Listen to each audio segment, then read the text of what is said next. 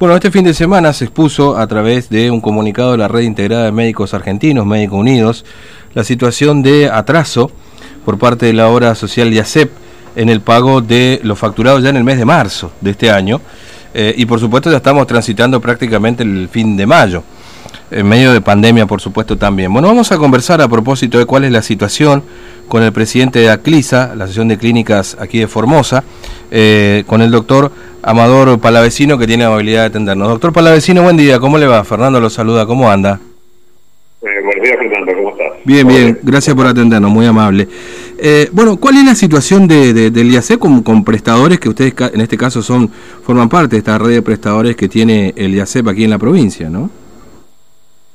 Mira, eh, la situación que se plantea en este momento es la siguiente, es decir, nosotros normalmente eh, con el IACEP tenemos un convenio de pago a 30 días de presentar la factura, ¿sí?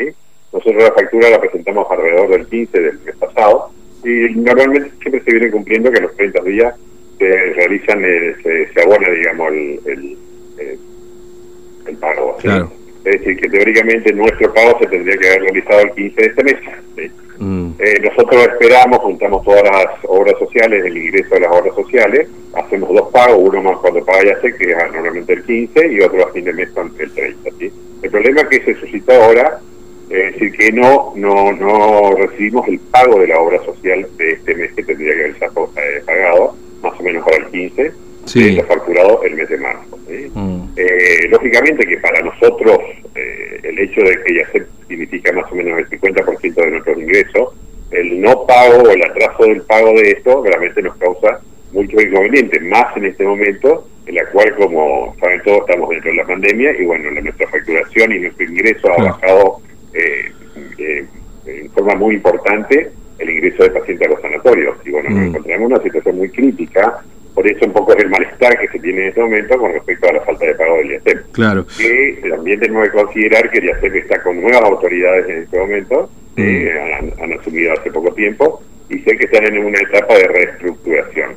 Pero, lógicamente, para los sanatorios y para los médicos, esta, este atraso del pago es, es es importante. Claro, es decir, se debe lo de marzo que sería, a ver, para ponerlo en este término, una factura, digamos, no sería más, porque claro, uno toma como mes de marzo, ya lo toma abril, lo toma mayo, no, sería una factura que se está deudando en este momento. Claro, es ah. una factura, y es más, te digo, este, el IACEP es una de las obras sociales que, eh, para ser realista y ser mm. sincero, es una de las obras sociales que más rápido nos paga. Normalmente, en general, las obras sociales nos están pagando a los 60 o 90 días presentado facturas. ¿sí? Mm. Es decir, nosotros hay muchas obras sociales que recién estamos cobrando el mes de febrero. Claro. Este, y bueno, pero eh, ¿dónde está el problema? Como te dije recién, radica en el monto que es significativo que es el IACEP para eh, tanto los sanatorios y los, institutos y los médicos. Mm. Claro, además en un mes de marzo que dentro de todo fue, o por lo menos buena parte del mes de marzo fue normal, porque en el mes de marzo entramos en cuarentena casi los últimos días del mes de marzo, ¿no es cierto? Exactamente, exactamente. Acordate que eso empezó después del 16 de marzo. Claro. Este, bueno, dentro de toda esa facturación, dentro de todo fue eh, más o menos importante. Ahora, si hablamos de la facturación de lo que es abril y mayo, eh, las clínicas y los sanatorios, igual que los médicos, han trabajado un tercio de lo que trabajaban antes, así que el problema grande lo vamos a tener a partir del mes que viene, cuando empecemos a cobrar eso, eso, esos montos. Por eso eh, a través de eh, ACLISA, APS, Creación Médica, ya hemos solicitado en dos oportunidades reuniones con las nuevas autoridades para ver cómo podemos recomponer, porque en otras provincias, por ejemplo, para tratar de que los sanatorios, los institutos no cierren o puedan pagar su, su personal, eh, se les abona una, un, lo que es un, digamos, una, un, una suma fija, ¿entendés? Como se hizo Mendoza, por ejemplo, se hizo así, se sacó un promedio de lo que se facturaba en noviembre, diciembre y enero, mm. se le paga este promedio para, después cuando pase esto, bueno, las clínicas y los institutos iremos volviendo, pero no tenemos otras posibilidades Claro, porque además es el, la, realidad que obviamente en el marco de esta pandemia uno lo entiende, no, hace falta ni que lo justifique, pero claro, es el propio gobierno que le dice a usted que no pueden recibir gente, digamos, ¿no? Es decir... Exactamente, tal cual. Por eso te digo, no, solo que dice el gobierno, sino que la gente también hoy por hoy tiene mucho miedo de concurrir a los sanatorios, porque, mm. bueno, es lógico el miedo que tiene miedo de infectarse por el COVID.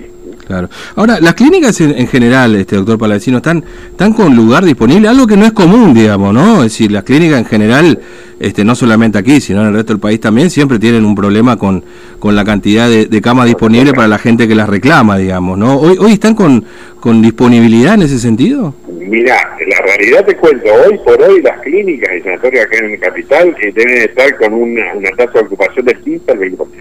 No más de eso. o sea, eso es inédito. El 70% de camas libres en este momento. ¿Por qué? Porque eh, las obras sociales en general suspendieron todo lo que sea cirugía programada o estudios programados, mm. eso era la mayoría del de, ingreso que teníamos. Pero como hoy eso está eh, prohibido, es decir, entre comillas, porque no hay ningún decreto que diga eso, eh, sino que nada más está recomendado, mm. pero nos parece a nosotros una incoherencia, ya que en Formosa no tenemos una circulación viral, se, sigue respetando eso. Ahora, yo no sé si... Eh, si, El problema que tenemos hoy por mm. hoy es que tenemos pacientes que no, no se están haciendo los controles. Claro.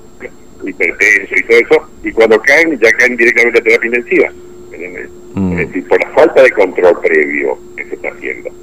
Claro, eso le iba a decir. Ahora, el temor es que, que a partir de ahora, va, no sé si temor es la palabra, pero bueno, la, la, la, especulación en todo caso es que una vez que se empiece a habilitar todo esto, va a ser más allá del temor que pueda llegar a tener la gente, digamos, ¿no? de, concurrir a un sanatorio, a un centro médico, es que vaya en un volumen que, que, tampoco van a poder dar una respuesta integral a la gente. Digamos.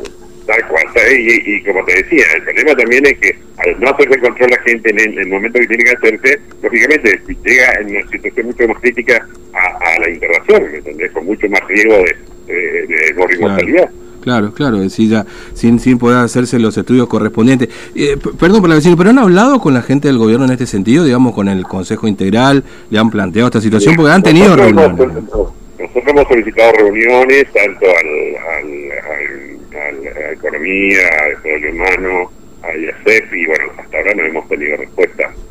sí tenemos una relación eh, más cercana con el desarrollo humano, pero para tratamiento de los protocolos, eh, no para, para este tipo de cosas que, que está pasando. Mm.